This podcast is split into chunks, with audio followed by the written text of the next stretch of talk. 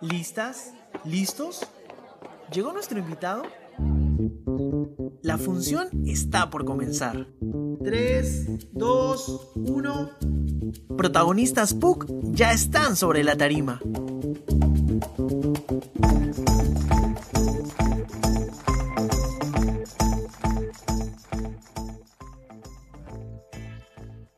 Hola, ¿qué tal? Buenas tardes, buenos días y buenas noches para quienes nos escuchan por diferido. Esto es Protagonistas PUC de 5 a 6 todos los miércoles y el día de hoy nos acompaña Pachi Vallerriestra. Ella es bailarina de danza contemporánea, coreógrafa y docente. Es licenciada en danza por de Sony Porches y actualmente es profesora en la especialidad de danza contemporánea de la Universidad Católica. Buenas tardes, Pachi, ¿cómo estás? Hola, hola, ¿qué tal? ¿Cómo estás? Bien, bien, tú, ¿qué tal? Gracias por el, por el tiempo, por estar acá con nosotras, con nosotros. Bueno, un, un, un placer. Estuve eh, e, estuve postergando esta visita porque me invitaron hace un tiempo, pero ya finalmente estoy acá y estoy contenta de estar acá. Muchísimas gracias. Este, sí, nosotros también estamos a la expectativa de cuándo podíamos tener esta, esta charla y qué bueno que se haya podido dar el, el espacio, pues, ¿no? Eh, quiero arrancar preguntándote cómo, cómo comenzó tu vínculo con, con la Universidad Católica. Queremos saber un poco de eso. Bueno, mi vínculo con la universidad tiene 21 años. Hace 21 años que yo trabajo en la Universidad Católica. Comenzó cuando mm, Susan Chion, Susan Chion fue eh, la, directora de Andanzas. Andanzas fue este proyecto de danza que comienza a fines de los 90 o 95 aproximadamente. Y lo que hace Susan Chion es em, traer talleres de danza a eh, la universidad, ¿no? O sea, ofrecía cursos abiertos a las distintas em, alumnos y trabajadores de la PUC, pero también formó un grupo con bailarines de otros, eh, que venían de otros lugares, que se llamó Andanzas. En ese momento, ella me contrata a mí en el año 2000 para que yo sea una de las que eh, dicte los talleres, ¿no? Em, y es, bien, bien, bonito fue esa época, porque en ese momento la gente que tomaba los talleres de danza eran alumnos que estaban estudiando otras carreras, pero que se iban interesando muchísimo por la danza. Poco a poco, tiempo después, sale su sanción em, eh, y entra a la dirección Mirela Carbone, ¿no? Y con Mirela Carbone este proyecto de talleres se fue como que agrandando, se fue profundizando, se crea como la escuela, no era oficial todavía, pero se crea la escuela de formación en em, igual con alumnos de otras carreras, pero ahora sí había el objetivo de formarlos como bailarines, como artistas. Em, esto también va migrando y finalmente en el 2012 se eh, crea la Facultad de Artes Escénicas, siendo danza una de las especialidades, eh, de las cuatro especialidades que forman a la facultad. Entonces, bueno, yo trabajo, he visto todo el proceso, todo el proceso de cómo la danza entra, y hablo de la danza contemporánea, porque el sendú, que es, otro, es, ya, es otra historia, ¿no? Pero desde la danza contemporánea cómo va de talleres así abiertos a la carrera profesional de danza. Esa es mi, mi relación con la Universidad Católica. Comprometida al máximo, em, de manera intermitente, he trabajado ahí 21 años, no es poca cosa. No, no, y, este, y gracias por, por estar ahí, por, por formar parte y qué, genial debe ser ver como algo que quizás comenzaba como algo muy pequeño y poco a poco se va consolidando y sobre todo también eh, por el interés mismo de las personas que, que, toman, comenzaron a tomar estos talleres y como también desde el otro lado, es decir, desde la universidad, también se ve que hay una necesidad o unas ganas, ¿no? Un interés y que poco a poco se vaya consolidando con lo que hoy es la, la Facultad de Artes Escénicas y especialmente con la especialidad de danza contemporánea. Sí. Bueno, tú eh, lo has dicho. Sí, sí, sí. Perdón, sí. No, no, dime, dime. No, es que es eso. O sea, eh, de hecho, yo creo que ha sido los interesados, la gente, digamos, que le interesó la danza, que se acercó a ella, la que le dio la seguridad a la institución también de que esto podía convertirse en una carrera, ¿no? Y apostaron por ello. Entonces la universidad ha tenido la, valentía y, la sabiduría de apostar por algo que, que, la gente deseaba, que la gente quería, ¿no? La gente quería formarse en danza. ¿Tú lo veías venir?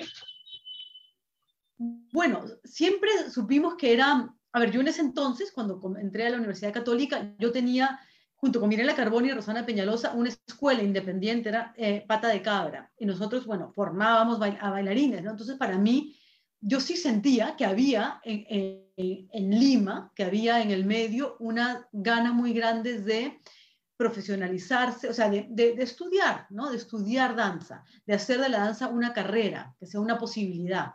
Entonces, em, si bien no, no, estaba segura si la universidad iba a apostar por ello o no, sentía que, que, era posible, ¿no? Porque había el interés. Y claro, eh, me, me, comentas que sí, si bien aún no eras eh, tan seguro, ¿no? Este paso que iba a tomar la universidad o la postura que iba a tomar la universidad, habían tanto este interés por, por la gente de tomar clases, de, formarse, y también el de ustedes, ¿no? Por formar. Eh, pero ¿qué ¿había otros espacios este, para la formación de artistas en danza contemporánea o eran muy escasos o cómo era la situación en ese Mira, hasta antes, en el 2012 se abre la, carrera en la Católica y también en San Marcos, ¿ya? Pero antes del 2012 eh, han habido muchos espacios de formación, no eran espacios universitarios, o algunos eran universitarios, pero no eran la carrera en sí, o sea, no digamos, se impartían clases, Em, y se formaba gente, en otras universidades. Ha ocurrido, en la Vía Real, en, la de Lima, evidentemente, bueno, en San Marcos, con Vale San Marcos eh, y la Escuela San Marcos, antes de la carrera también, ¿no? Pero, em, y también han habido academias o escuelas independientes que sí, que han formado, y profesionales se han formado ahí, pero era muy difícil, o sea, como academia o como escuela independiente, es difícil encontrar una formación integral, ¿no? Porque, porque eh, no necesariamente hay un seguimiento, a veces solamente se abren los cursos que tienen más demanda, em, ¿no? Entonces muchos de los bailarines se formaban como de manera muy salpicada, tomando clases aquí y allá, ¿no? Y de repente no tenían una formación tan integral como la que puede ofrecer la universidad. Entonces, no es que no hayan habido espacios, los han habido y muchos profesionales se han formado ahí también, pero eh, siento que lo que da una institución universitaria es algo bastante más integral y más organizado, ¿no? más ordenado. Claro, y yendo ahora con el tema de la enseñanza en la universidad, ¿qué es lo que, o qué es lo que tú más disfrutas en este proceso, ¿no? De, dar conocimiento y, de, también de ver a quienes lo están recibiendo, ¿no? De la enseñanza. que me encanta tengo que decir que me encanta, sí. Este, yo a veces me he preguntado qué me gusta más, porque digamos, mi, mi, línea, o sea, dentro de mi profesión me desempeñé como bailarina hasta hace siete años.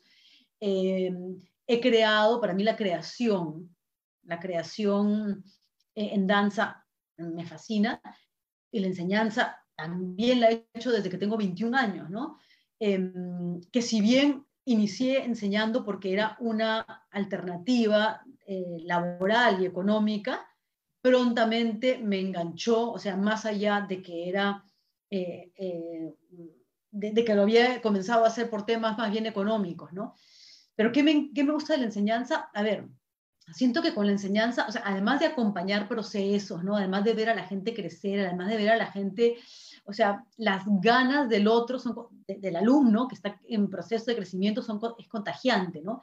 Pero también me encanta haberlo hecho a través del tiempo porque voy viendo las distintas necesidades eh, em, que hay, ¿no? Y cómo entonces mi, enseñanza se ha ido adecuando no solamente a las, o sea, evidentemente a las personas, pero también a las distintas necesidades em, en los tiempos, ¿no? A, través de, del tiempo. Eh, la manera en que yo enseñaba y las cosas que, digamos, que estimulaba o que proponía hace 10 años no son las de ahora. No son, porque sí siento que las cosas en la danza y en el mundo. Entonces, yo creo que enseñar también es eh, muy vigente, muy vigente y uno tiene que estar como en continuo aprendizaje también. Entonces, enseñar hace que uno sea una continua alumna, ¿no?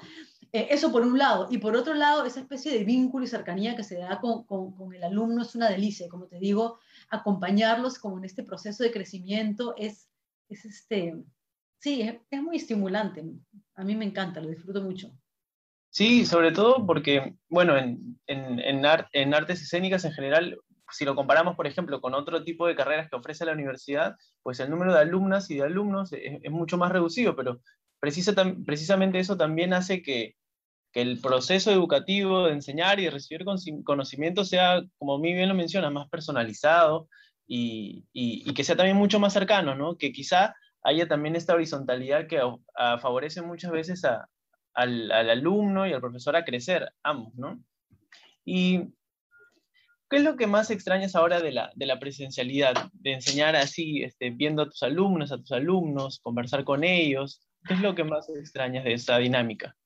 Ay, bueno, el, el, este, el, el poder sentirnos más, o sea, la virtualidad, para comenzar, casi siempre los alumnos están muteados, a veces con las cámaras apagadas, o sea, siento que la comunicación y la transmisión se me hace muy difícil, o sea, se me hace muy difícil sentir, percibir qué es lo que está pasando. A veces dicto clases y no sé si están em, eh, metidos o no, no sé si están interesados, no sé qué están sintiendo. Entonces, creo que lo que más me frustra es no sentir al otro, no saber qué es lo que está pasando. Es como que siento que a veces me estoy moviendo como, y eso que trato siempre de que las clases sean muy participativas, inclusive las clases teóricas, no quiero que me estén hablando, quiero que estén conversando, pero hay, bueno, muchos se mantienen con las cámaras apagadas, también me parece terrible eso, o por un tema de señal o lo que sea, también se mutean, ¿no? Y es pero esa sensación de no saber qué es lo que está pasando al otro lado, cómo les está llegando, a mí me parece muy frustrante. Me he dado cuenta que desde que comenzó la pandemia y enseño de manera virtual no hago más que gritar. Grito, pero porque siento que no me escucho, o sea, es como que siento que no, no sé, no, no sé qué está pasando ahí, no sé si llega o no. Entonces me encuentro que termino de gritar una clase y me duele la garganta porque ¡ah! me he esforzado más de lo necesario, ¿no? Es como esos intentos de, de que llegue, de llegar al otro. Entonces creo que sí, eso es lo que, mm, ¿no? Y bueno, obviamente también como la, la, sensación más, pero eso ya más periférica, ¿no? No tener algo tan concentrado hacia adelante, ¿no? Poder percibirlo de manera más periférica, el, qué sé yo. Sí. Sí, este, conectar, ¿no? Conectar a ese nivel más allá de, del Zoom, ¿no? Que, que, es también básicamente lo que pasa ahora, ¿no? A veces uno no quiere interrumpir, por eso también se mutea, pero claro, eso tampoco, a veces en clases una tos o una risa por ahí, un comentario que tú lo escuchas, bueno, pero es una manera de que tú también estás entendiendo qué es lo que pasa con, los alumnos. Exacto. Y ahora no.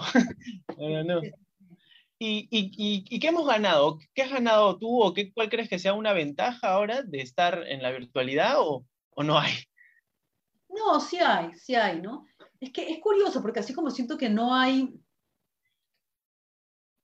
que no hay, este, mm, eh, que no es fácil sentirse eh, conectado, pero por otro lado, también es como paradójico, ¿no? Pero también siento que se pueden dar como, como relaciones más, em, más cercanas, o sea, hay tantos medios, o sea, no sé, el foro, estoy pensando en fuerte, no lo tengo tan claro todavía. Este, em, lo que pasa es que si me hubieras preguntado esto el ciclo pasado, quizá tendría más cosas positivas que decirte, pero este ciclo siento que los alumnos están agotados.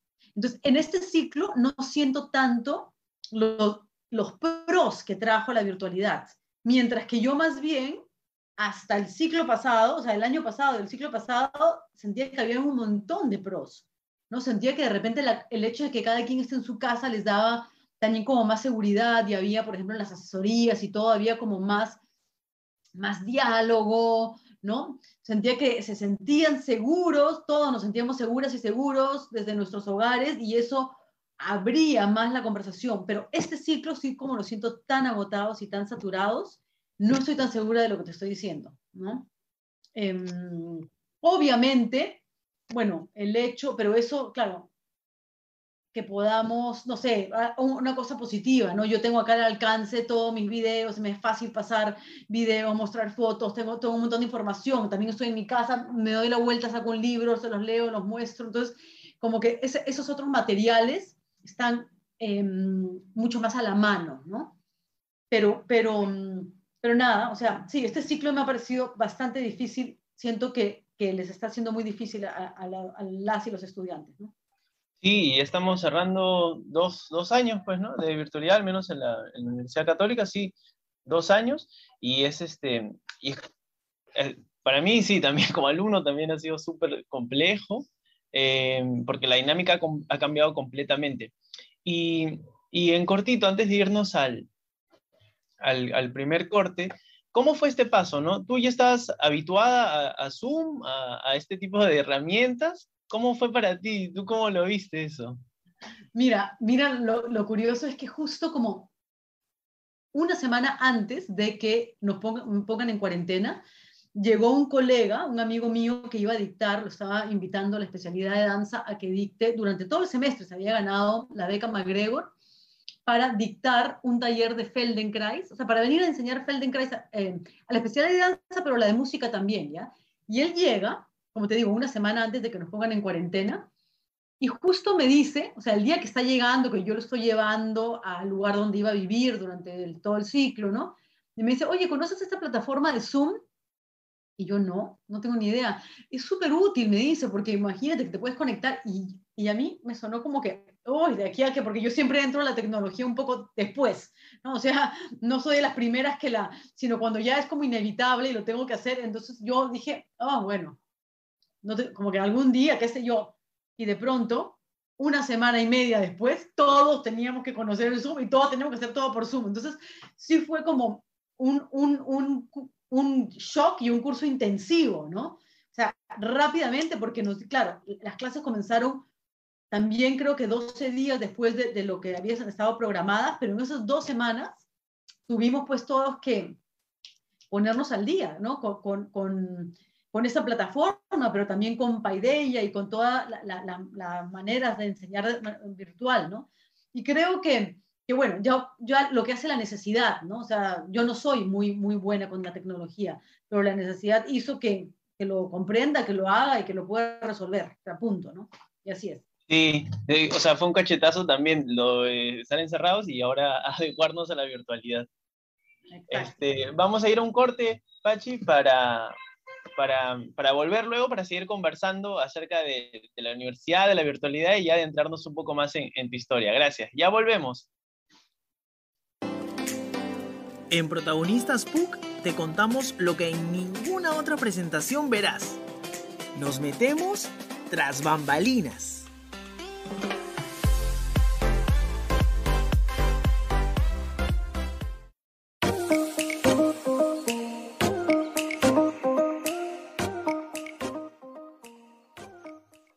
Hola, ¿qué tal? Gracias por seguir ahí, a quienes nos están escuchando y a quienes recién se enganchan, pues bienvenidas, bienvenidos. Estamos en Protagonistas PUC y esta tarde nos acompaña Pachi Riestra, con quien hemos estado conversando acerca de cómo arrancó su vínculo con la universidad, cómo ha sido el paso a la virtualidad. Y ahora vamos a hablar un poco más acerca de, su, de ella y de su, de su formación y de lo que a ella se dedica. Pachi, entonces fue sumamente complicado el paso a, a la virtualidad, pero nos, nos, pudimos adaptar todas y todos, menos mal. Sí. Ahora quería preguntarte cómo fue tu acercamiento al arte y en específico a la danza. Sé que estuviste, que viviste eh, cuando eras chica en Colombia y, y, que por ahí también tú, hubo muchos, muchos intereses, y, pero quiero que nos expliques tú cómo, cómo nació este, este acercamiento al arte. Sí, este, eh, bueno, en realidad yo se lo mm, atribuyo a, mi hermana, mi hermana que, mayor, que me lleva seis, eh, siete años, este, mm, porque en mi familia, además de mi hermana, no hay ni un solo artista, ¿no? Eh, pero bueno, mi hermana bailaba em, desde muy chica, eh, bailaba y hacía acrobacia, y nos mudamos a Bogotá cuando yo tenía siete años, perdón. Ay, perdón, me. Perdón. Salud. no, está bien. Y, y, bueno, nos mudamos a Bogotá inmediatamente, ahí, bueno, mi hermana retomó sus clases de danza y yo pedí también, porque era así la, típica de la hermana menor que quiere imitar a, a su hermana mayor, eh, entrar también, entré a una escuela en Bogotá llamada El Estudio, que era una de las primeras escuelas donde se, enseñaba como la danza moderna, digamos, en ese entonces. Entré a cursos de expresión corporal y me fascinó. O sea, desde entonces, desde ese momento hasta el día de hoy, no he dejado de estar vinculada con la danza, ¿no? Em, entonces, claro, comenzó, bueno, nunca, de pronto no, no pensé que iba a convertirse en una profesión, porque ya hacia mis últimos años de, colegio, que ya los hice, eso sí, acá en Lima, de regreso, este, pues en, mi familia no, no, se consideraba que podía ser una profesión. Mi hermana, con lo muy buena bailarina y con lo que había bailado toda la vida, ella igual estudió biología, o sea, estaba fuera como de, de posibilidad. Pero yo cada vez me convencía más de que lo quería hacer de manera profesional y que me quería dedicar a esto totalmente. Me interesaba también la literatura, entonces Mm, eh, no era que no tuviera otros intereses, porque sí los tenía, en un momento hasta la psicología, pero en realidad eso lo deseché, pero la literatura, sí, estoy segura que hubiera sido la carrera que hubiera estudiado si no hubiera sido danza, pero la danza era, o sea, y bueno, por suerte conozco en ese momento a una peruana que había regresado de estudiar en una universidad en, en el estado de Nueva York, danza, una carrera universitaria, ¿no? De danza.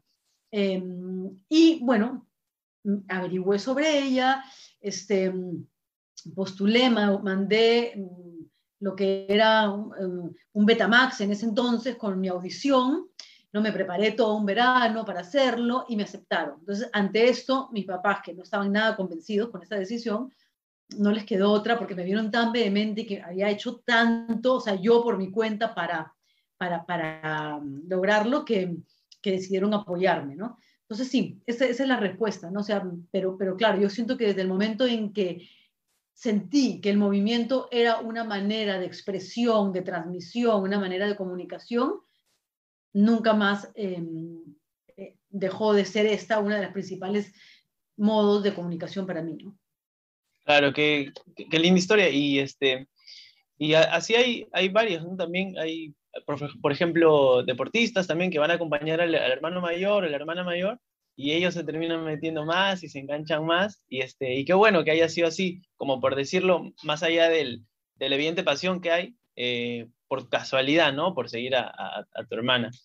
Eh, y quiero ir un, pasito antes, justo mencionabas la literatura, siempre, bueno, por ahora, ahora que nos has explicado, parece que siempre ha sido claro el, el, este, paso necesario ya cuando terminaste el colegio como para dedicarte a la danza, pero siempre fue así, o sea, siempre estuvo claro, o hubo algunas otras alternativas para, para enrumbar tu vida? ¿Querías darle quizás estudiar literatura u otras cosas? ¿Cómo fue eso? O sea, eh, eh, literatura, ¿no? creo que, a ver, o sea, em, sí, yo creo que para mí la, la, vocación artística, o sea, es algo que, que, em, lo he tenido siempre, ¿no? Entonces, eh, eh, si no hubiera estudiado danza, hubiera estudiado literatura. Y creo que también lo hubiera disfrutado muchísimo, ¿no? Lo que pasa es que necesitaba moverme, o sea, este, y, la literatura para mí era algo que, que podía, o sea, sentía que mm, eh, de niña, ya nunca más volví a escribir, pero de niña escribía mucho, leía muchas novelas, hacía muchas cosas que ahora no hago tanto, no sé, qué rabia, pero bueno, ¿no? Pero sentía que eso podía eh, o sea, no, tenía esa necesidad como de, estudiarlo, sino sentía que era algo que me podía acompañar toda mi vida, ¿no? La escritura y la lectura, pero desde un lado más, em, más de hobby o, amateur, ¿no? Pero en cambio con la danza sí tenía una necesidad muy grande de, de, formarme como tal, ¿no? Sentía que me faltaba mucho y sí, había una necesidad de, movimiento, de moverme, ¿no? Em, yo no he sido alguien muy atlético, pero he sido alguien que ha necesitado moverse. O sea, a raíz de que me lesiono, y por eso dejé de bailar, ¿no? Hace ocho años, este, y dejo de moverme como siempre ha sido muy duro, no solamente para mi identidad, sino para mi bienestar psíquico, porque necesito moverme. claro, me sigo moviendo, siempre porque, ¿no? Pero, pero de una manera muy limitada y eso, ¿no? Hay algo en mí que, que requiere, o sea, mi expresión, inclusive cuando hablo creo que me muevo mucho, ¿no? No consigo como, como mm, estar sin que haya movimiento. Claro. Pero para responder tu pregunta, creo que, que, que, que por más de que pude haber tenido varios intereses, ¿no? Finalmente, este, por ejemplo, la anatomía también, una cosa, no sé si por la influencia también de mi hermana o de mi padre, que es científico, eran cosas que me interesaban, pero no, pero claramente literatura o danza era lo que tenía en la mente, ¿no? Claro, eh, y bueno, como sabemos, ¿no? Y como también es bien visto, es bien sabido, perdón, eh, que la, cuando, muchos artistas se dedican a, a, a, su, a su rama, ¿no? A hacer lo que a ellos les gusta, también hay, también se nutren de la literatura, de la música, de la pintura. ¿Qué otro tipo de expresiones tú también, artísticas, también consumes o a cuál eres más, más asidua, aparte de la literatura, evidentemente? Sí, sí, sí. Bueno, me encanta el cine, me encanta el cine, me fascina el cine. Este, y digo, me fascina el cine no solamente como eh, por el hecho, digamos, de que cuenta historias, sino por lo, eh, el, el, arte que es, ¿no? lo visual que es, el tema de la edición, el montaje, o sea, me emociona, ¿no? Me emociona cómo se puede crear ritmo este, con esta idea de, del montaje en el cine.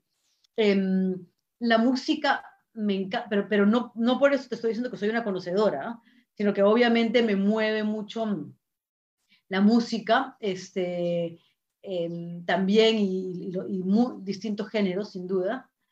Eh, que, que, a ver, o sea... ¿Cuáles son los que más te gustan?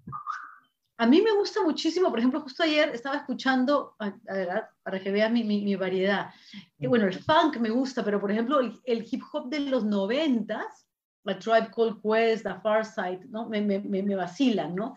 Pero, mmm, claro, me, me, gusta el funk o las cosas que tienen influencia de funk, me gusta mucho la cumbia, este, mmm, ahí está mis años de haber vivido en Colombia seguramente y en Perú, porque el Perú es un país totalmente cumbiambero, ¿no? Pero, sí, pero, pero, este, así a primeras te digo, eh, música que tiene influencia de funk, algunos... Eh, de hip hop de los 90, algunos grupos, me gusta la cumbia, me gusta, este, qué sé yo, ¿no? Hay artistas que me gustan, soy fanática de David Bowie.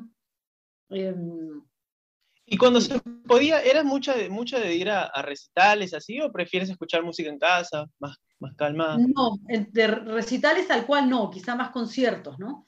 Pero, mm. pero sí, este, quizás más, más, más ir a conciertos que a recitales, este, que creo que me gusta más en ese sentido lo, lo popular, ¿no? La música más eh, popular, sí.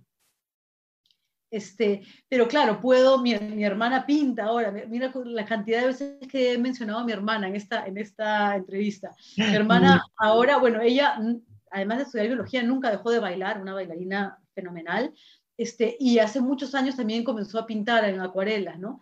Entonces, y también yo trabajé en escuelas de, de arte como, como modelo, en, para, en escuelas de arte y para artistas también visuales, entonces estuve muy cercana a las artes plásticas, trabajaba en clases de, de pintura, de dibujo y de escultura. Entonces siento que durante todos los años que trabajé como de modelo en escuelas de arte en Nueva York y también para artistas este, ya de manera privada, eh, me acerqué mucho como a, y, me, y, eso le aportó mucho a mi danza, ¿no? Eh, eh, le aportó mucho a mi danza y, y, no solamente a nivel de movimiento y de pensar como en el volumen y en la tridimensionalidad, sino em, como para pensar en la composición escénica, ¿no? El hecho de que haya trabajado en escuelas de, de arte. Pero sí, pues creo, creo que he tenido relación con, con distintas disciplinas artísticas de distinta manera, eh, pero sí he estado atravesada por ellas, ¿no? Claro, sí. Y, y qué, qué, genial, ¿no? Escuchar de un artista que, o sea, cómo uno se va nutriendo, como en todo, ¿no? Pero como de distintas maneras de hacer arte, como uno también se va nutriendo y suman a, la formación de uno mismo, de una misma, ¿no? Y hablabas de, o mencionabas que querías que la literatura hasta un cierto punto de tu vida te acompañe, eh, pero luego te decantaste por la danza y, y, que más que la literatura como que te acompañe como algo, como un pasatiempo. Hoy, ¿cuáles son tus pasatiempos? ¿En qué inviertes tu tiempo libre? Si es que lo hay, ¿no? O tienes una agenda apretadísima, pero ¿cómo inviertes ese tiempo? Yo tengo que decir que, que mi, mi vida de pasatiempos está totalmente reducida, pero ¿por qué? Desde que aparece el Internet, me fregó el mi, pasatiempo, porque los momentos que tengo libre le doy espacio a cosas que, que más las hago por compulsión, o sea, que comenzaron por una necesidad. Dije, ok, tengo que estar hablando de tecnología. Yo fui, o sea, de todo mis Como de Zoom ahora. Entré tarde al Facebook, entré tarde al Instagram, digamos, comparado a, mi entorno, ¿no? Pero creo que tengo algo un poco compulsivo, no muy sano, que hace que esté pegada ahí, o sea, y lo hice primero porque, claro, es una manera de difundir mi arte. Y no era una excusa, realmente lo hice porque, ok, esta es la manera de estar conectado, difundir las cosas que hago, pero sí siento que me quitan mucho tiempo tonteando, tonteando, porque yo sé que hay gente que las usa de, de, buenas maneras, de maneras productivas, pero yo pierdo el tiempo. Entonces, eso para, para decirte que tengo poco rato para tener pasatiempos, ¿no? Y eso me apena un montón, porque sí extraño, o sea, yo creo que era alguien que era muy contemplativa, ¿no? No sé si esto se considera un pasatiempo o no, pero disfrutaba mucho, por ejemplo, de salir, no sé, sentarme en un parque y ver gente y ver, no sé, y ver dinámicas. O sea, Em, he sido alguien que contempla mucho y disfrutaba de la contemplación. Uno podría decir la contemplación es un tiempo perdido y tonteo, pero yo creo que me nutría muchísimo de la contemplación, ¿no? Para muchas cosas, o sea, desde para mis relaciones personales, para mi arte, para, para todo, ¿no? Pero la contemplación era importante y me nutría. Y ahora no lo hago, no lo hago mucho, este, ¿no? Eh, sí, o sea, e, es un poco triste, ¿eh? creo que, que, no sé, pues, no sé, son otras épocas, ¿no? Pero siento que ando saturada de cosas, pero en realidad muchas de esas no sé si me aportan tanto o, o, no creo que me dan tanta satisfacción. Sí, definitivamente. Y ahora, y ahora que también que, que te escucho, eh, bueno, la tecnología, ¿no? También nos da esta posibilidad de difundir lo que hacemos, pero también como que nos ha enclaustrado y ha modificado precisamente ese tipo de, de actividades que antes disfrutábamos, ¿no? Por ejemplo, se me vino a la mente con, con lo que mencionabas de, de salir a contemplar eh, la experiencia de escuchar música, ¿no?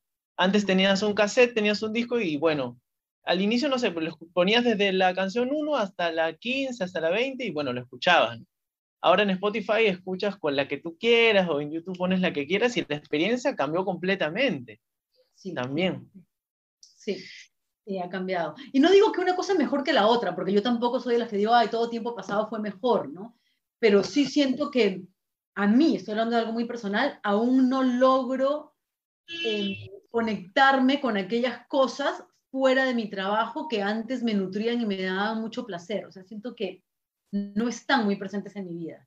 Y no es porque ahora tenga menos tiempo, porque siempre he trabajado un montón, sino siento que es tiempo que podría tener lo estoy ocupando de maneras que a mí no me llenan tanto, ¿no? Claro, y este, no, definitivamente igual yo creo que radica en, una misma, en uno mismo, ¿no? El hecho de, saber cómo, cómo, cómo, dividir sus tiempos y, todo eso.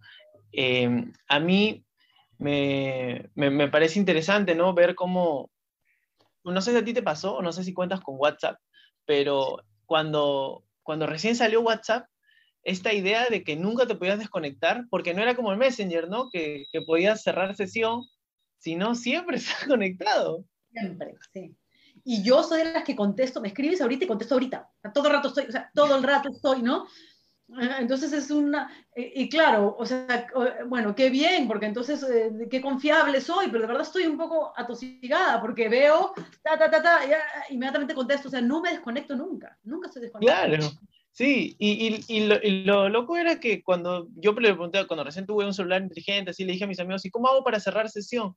Y no, tienes que eh, o sea, sacar la aplicación, desinstalarla, que para instalarla es todo un tema, así que bueno, ya uno la deja ahí. Sí. Pero sabes que hay otros países que lo usan menos y yo no sé por qué, o sea, por ejemplo, cuando no sé, ¿no? He viajado eh, el año pasado, estuvimos en el Reino Unido y, y lo tienen, pero no hay esa dependencia en otros lugares como nosotros lo tenemos. A mí me parece súper útil el WhatsApp, recontra, pero me pregunto cómo, cómo se relacionan en otros lugares que, que igual han bajado la aplicación, pero no están tan pendientes. O sea, de repente, no sé. Sí, interesante para saber, para ponernos a pensar por qué, por qué estamos tan pendientes de eso. Eh, vamos, vamos a ir a un, a un, segundo, a un segundo corte comercial Pachi, y, este, y volvemos para seguir hablando de, de, ti, de la universidad y de la danza. Muchas gracias y gracias a, quienes, a quienes nos están escuchando y ya volvemos. No se muevan. Bien dicen que todo lo bueno tiene su final. Acompáñenos, que ya estamos bajando el telón.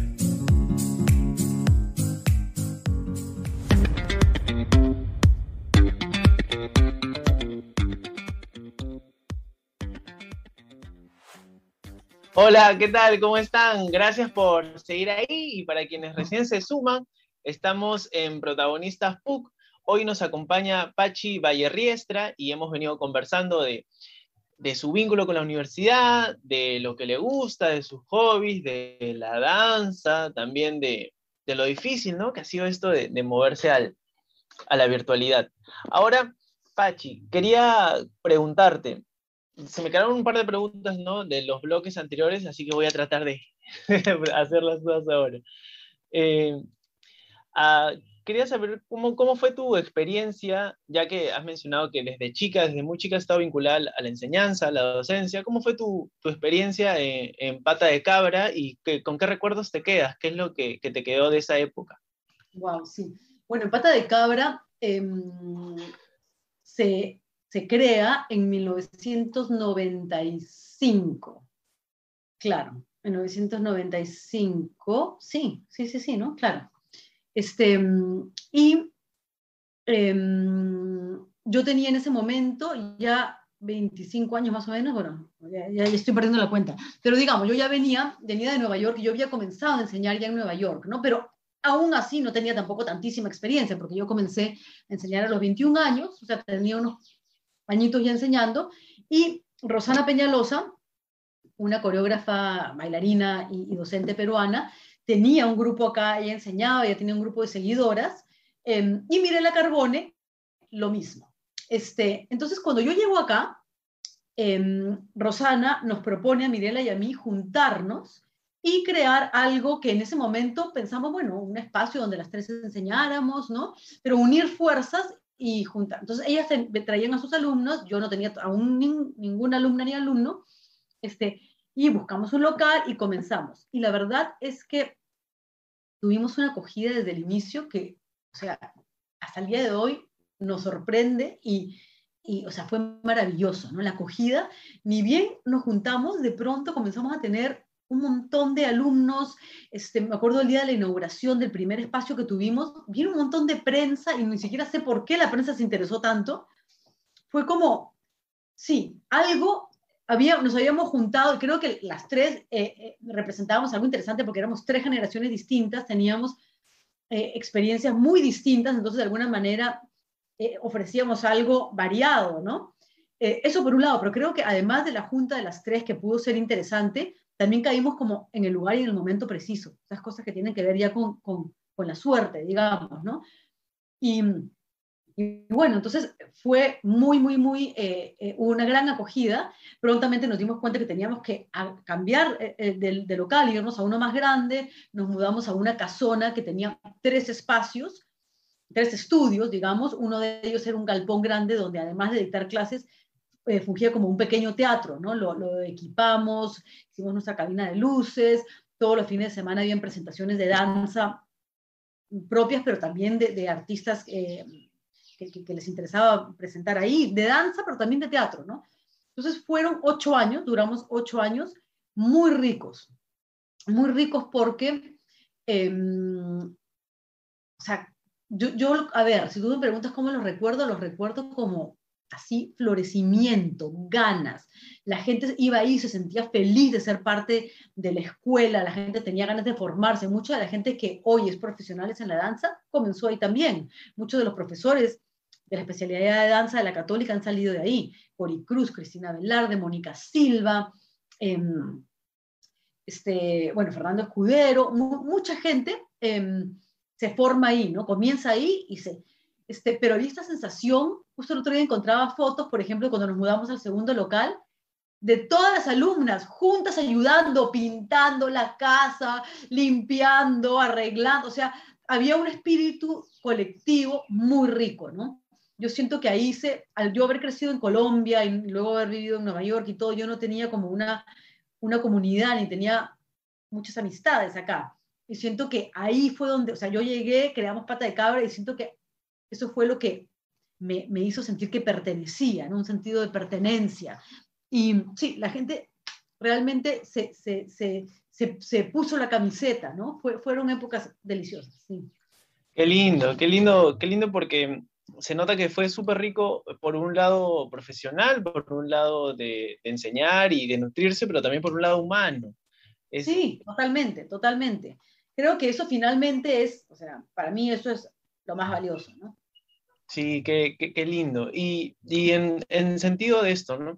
de lo que venimos conversando, ¿cuál, cuál crees que ha sido tu, tu aporte al, al, mundo de la danza contemporánea o, o en la formación acá en, en Perú? ¿O aún estás a, a, mitad de camino? ¿O cómo, cómo, cómo ves tú?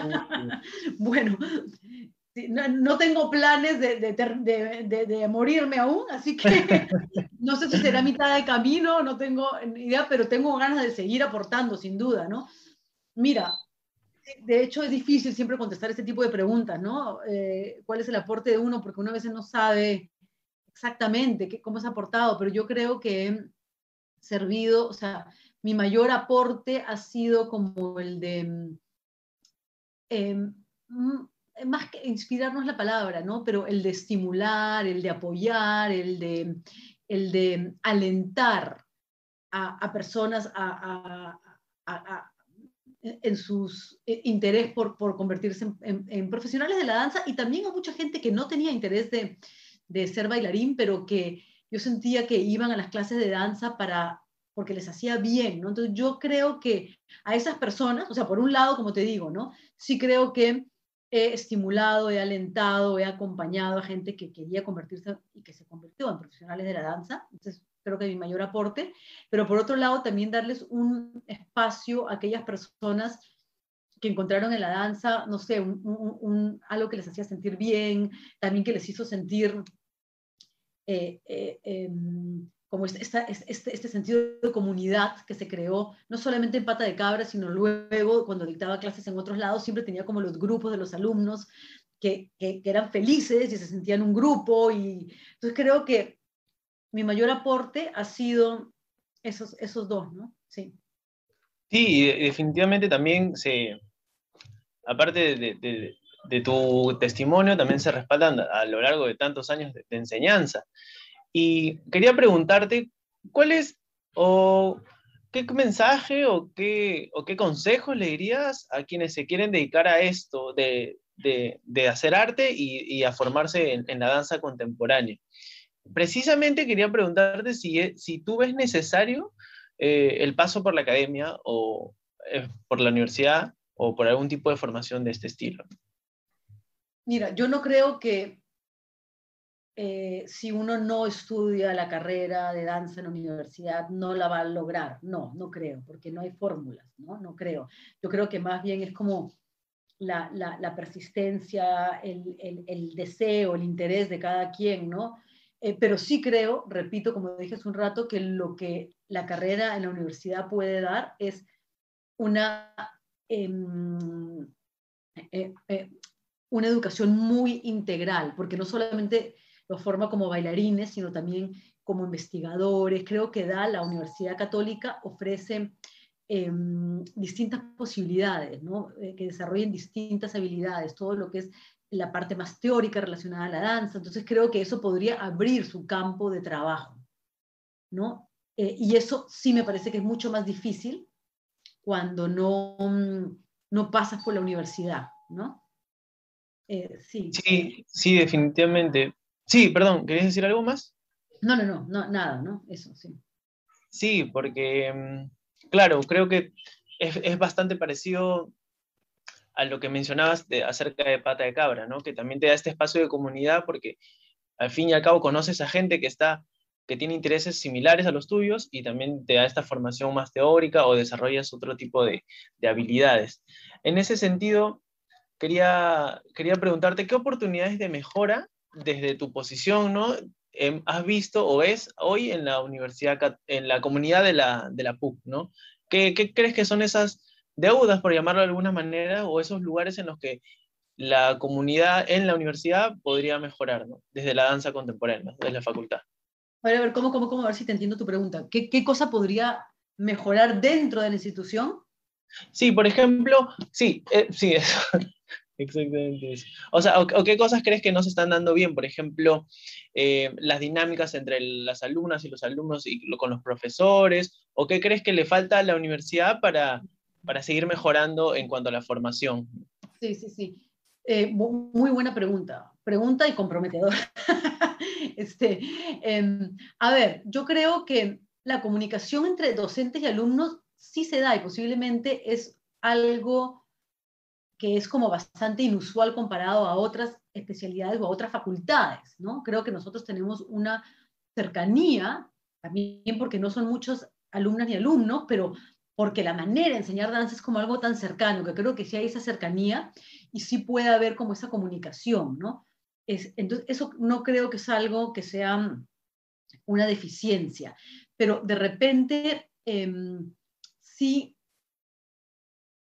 como mejorar la comunicación, pero no de uno a uno, sino de cuáles son las expectativas y los planes que hay ya como de, toda la especialidad, o sea, no entre docente específico y alumnos, sino como que los alumnos tengan como una claridad de, de, qué es lo que se espera de ellas y ellos. Estoy, ahorita hablando como si yo fuera alumna, pero no sé, ¿no?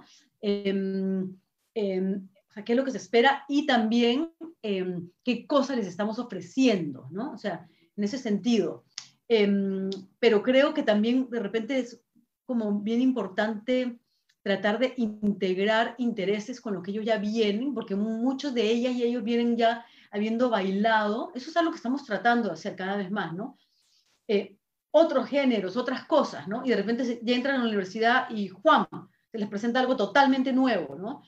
Eh, y que está bien, porque eso es lo que enseñamos en la universidad, pero cómo poder también integrar y abrazar eso otro, ¿no? Que ellos son. O sea, em, creo que es muy importante como que cada quien se sienta validado y, y, eh, y que sus propios intereses, o sea, em, sí, estén integrados un poco a, no, no, integrados a la formación, ¿no? Pero que no sean como descartados. No sé si te estoy contestando, ¿ah? Porque sí, es una buena, buena, pregunta, es una muy buena pregunta, pero, pero, pero ¿cómo se llama? Este, muy difícil de contestar, ¿no? Porque yo creo que estamos constantemente, constantemente en la especialidad tratando de hacerlo correcto, hacerlo bien, ¿no? Y siempre nos damos cuenta de que todavía hay cosas que por ahí no funcionaron, ¿no? O sea... Sí, definitivamente, y precisamente lo formulo no para ponerte en un lugar incómodo, sino porque porque si, en todas las, facultades creo que son, tienen aspectos perfectibles, ¿no? Y sobre todo, en, un, creo que cuando es una comunidad o un, de alumnas y alumnos tan pequeña, creo que ahí se podría aprovechar mucho más el diálogo y también quizás alguien que nos está escuchando y es alumna o es profesora, profesor, que también podría, podría tomar esos, esos comentarios y, comenzar a trabajar sobre eso. Eh, respecto de la primera respuesta que me diste, eh, entendí, no sé si entendí bien, pero hay como una, como una disonancia entre lo, entre lo que los alumnos esperan de la, de la especialidad y entre lo que la, la, especialidad como un poco más macro, no profesores individuales, como que ofrecen o algo así. O sea, de pronto lo que puede pasar es que eh, ellos y ellas llegan con ciertas expectativas, ¿no? Porque también muchos de ellos y ellas llegan con muy poco conocimiento. O sea, algunos han tomado unos talleres de baile, no sé qué, no sé cuántos, pero de repente no saben exactamente a qué se están metiendo, ¿no? Y es una carrera que, como dije hace un ratito, no solamente lo forma como bailarines, sino también hay todos estos otros este, em, eh, digamos, ¿no? Eh, toda la parte más teórica o más a, partir de la investigación que cada, ¿no? Este, entonces, yo creo que lo que puede estar ocurriendo es que hay una expectativa inicial de las alumnas y los alumnos que no necesariamente em, va a ser eh, satisfecha, más bien se van a sentir desconcertados cuando se encuentran con lo que es, ¿no?